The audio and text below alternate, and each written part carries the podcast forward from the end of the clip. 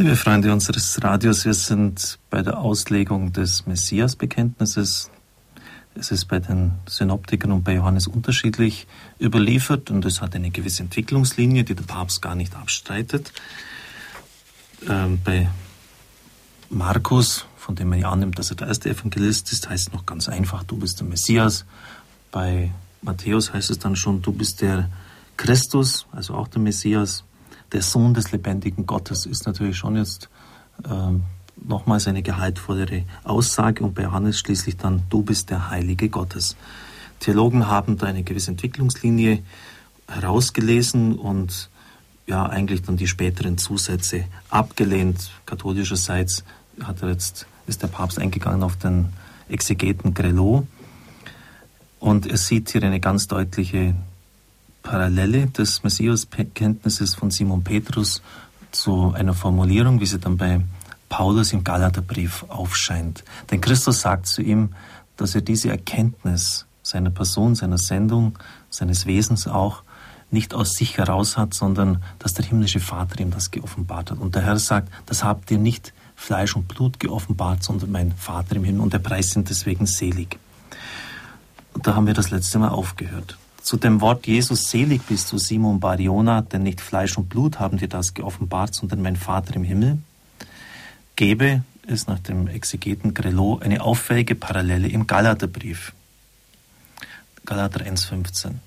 Als aber Gott, der mich schon im Mutterleib auserwählt und durch seine Gnade berufen hat, mir in seiner Güte seinen Sohn offenbarte, damit ich ihn unter den Heiden verkündige, da zog ich unmittelbar nicht Fleisch und Blut zu Rate. Also Achtung, wieder Fleisch und Blut.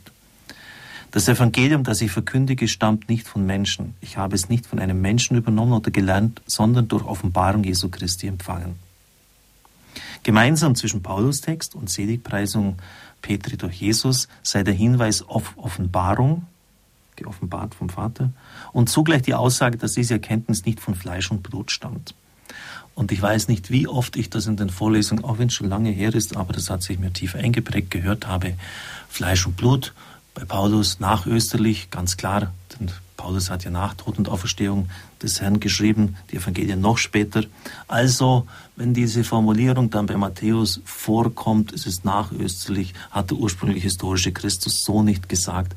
Und bevor Sie sich umschauen, ist dem Petrusamt in theologischer Hinsicht die theologische Grundlage entzogen worden.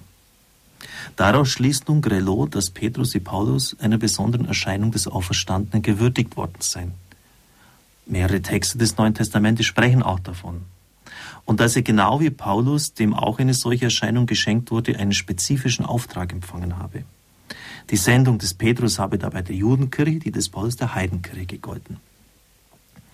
Das Verheißungswort an Petrus gehöre zu der Erscheinung des Auferstandenen an ihn, und sei sachlich in strenger Parallel zu dem Auftrag zu sehen, den Paulus vom erhöhten Herrn erhielt.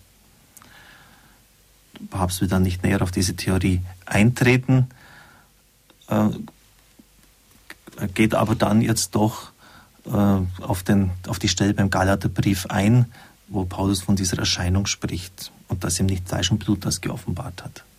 Wer Galater 1, 11 bis 17 aufmerksam liest, kann nicht nur die Parallelen, sondern auch die Unterschiede zwischen beiden Texten leicht entdecken. Es ist klar, dass Paulus darin die Eigenständigkeit seines apostolischen Auftrags herausstellen will, der nicht von der Vollmacht anderer sich ableitet, sondern vom Herrn selbst verliehen wurde. Dabei geht es ihm gerade auch um die Universalität seiner Sendung und um das Besondere seines Weges im Aufbau einer Kirche aus den Heiden. Aber Paulus weiß auch, dass er für die Gültigkeit seines Dienstes der Communio, also der Gemeinschaft, mit den Altaposteln bedarf. Dass er ohne diese Gemeinschaft wirklich jetzt ins Leere laufen würde. Deswegen ging er drei Jahre nach der Bekehrung, während er in Arabien und Damaskus gewesen, nach Jerusalem, um Kephas zu sehen. Anschließend traf er dabei auch den Herrn Bruder Jakobus. Deshalb reiste er 14 Jahre später diesmal zusammen mit Barnabas und Titus nach Jerusalem und empfing durch Handschlag von den Säulen Jakobus, Kephas, Petrus also, und Johannes das Zeichen der Gemeinschaft.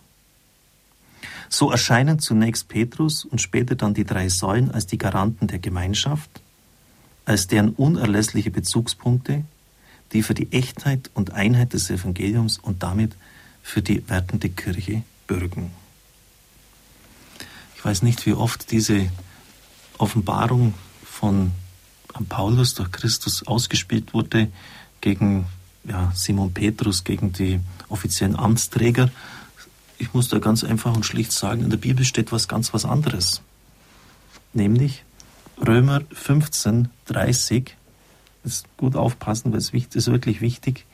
Ich bitte euch, meine Brüder, im Namen Jesu Christi, im Namen unseres Herrn und bei der Liebe des Geistes, mehr kann Paulus jetzt nicht als Zeugen herbeizitieren und beschwören, steht mir bei und betet zu Gott, dass mein Dienst in Jerusalem von den, Heiligen, von den Heiligen dankbar aufgenommen wird. Also eine ganz beschwörende Formel. Römer 15, 30 folgende. Welcher Dienst? Das sagt er einige Verse zuvor. Doch jetzt gehe ich nach Jerusalem, um den Heiligen einen Dienst zu erweisen, denn Mazedonien und Achaia, Griechenland, haben eine Sammlung beschlossen für die Armen unter den Heiligen in Jerusalem. Das heißt, wenn Paulus so beschwören formuliert, er will, dass mit dieser Kollekte seine Heidenmission von denen, die als Säulen Ansehen genießen, abgesegnet wird. Der Apostel Paulus ist kein freischaffender Künstler, der einfach jetzt mal hier missioniert und ob die dann in Russland das absegnen oder nicht, das kann ihm egal sein oder nicht, sondern er beschwört die, die Empfänger des Briefes, sie sollen richtig vor Gott einstehen und beten, dass die in Jerusalem, jetzt fast gesagt in Rom, seinen Dienst absegnen. Und wie ihm das wichtig ist, das sehen Sie auch im Galaterbrief. Gerade an dieser zentralen Stelle, der Papst hat es ja gerade zitiert, jene, die als Säulen Ansehen genießen, gaben mir und Barnabas die Hand zum Zeichen der Gemeinschaft. Wir sollten zu den Heiden gehen, sie zu den Beschnittenen. Heidenmission, Judenmission. Nächster Satz.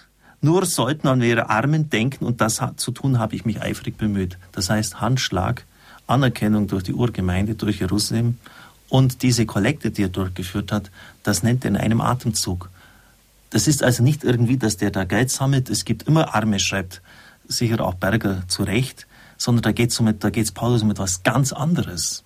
Dass das soll ein, ein sinnbildliches äußeres Zeichen dafür sein, dass seine Mission äh, unter den Heiden auch von denen, die in Jerusalem als Säulen Ansehen genießen, akzeptiert wird, dass sie das absegnen.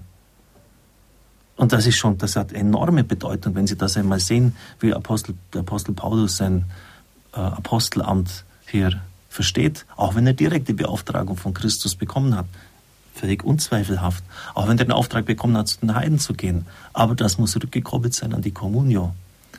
Und es ist einfach ärgerlich und eigentlich den, und nicht nur eigentlich, sondern den Texten der Offenbarung widersprechend, wenn man hier unentwegt Gegensätze konstruieren möchte zwischen Petrus und Paulus und, und der hat einfach seinen Weg gegangen.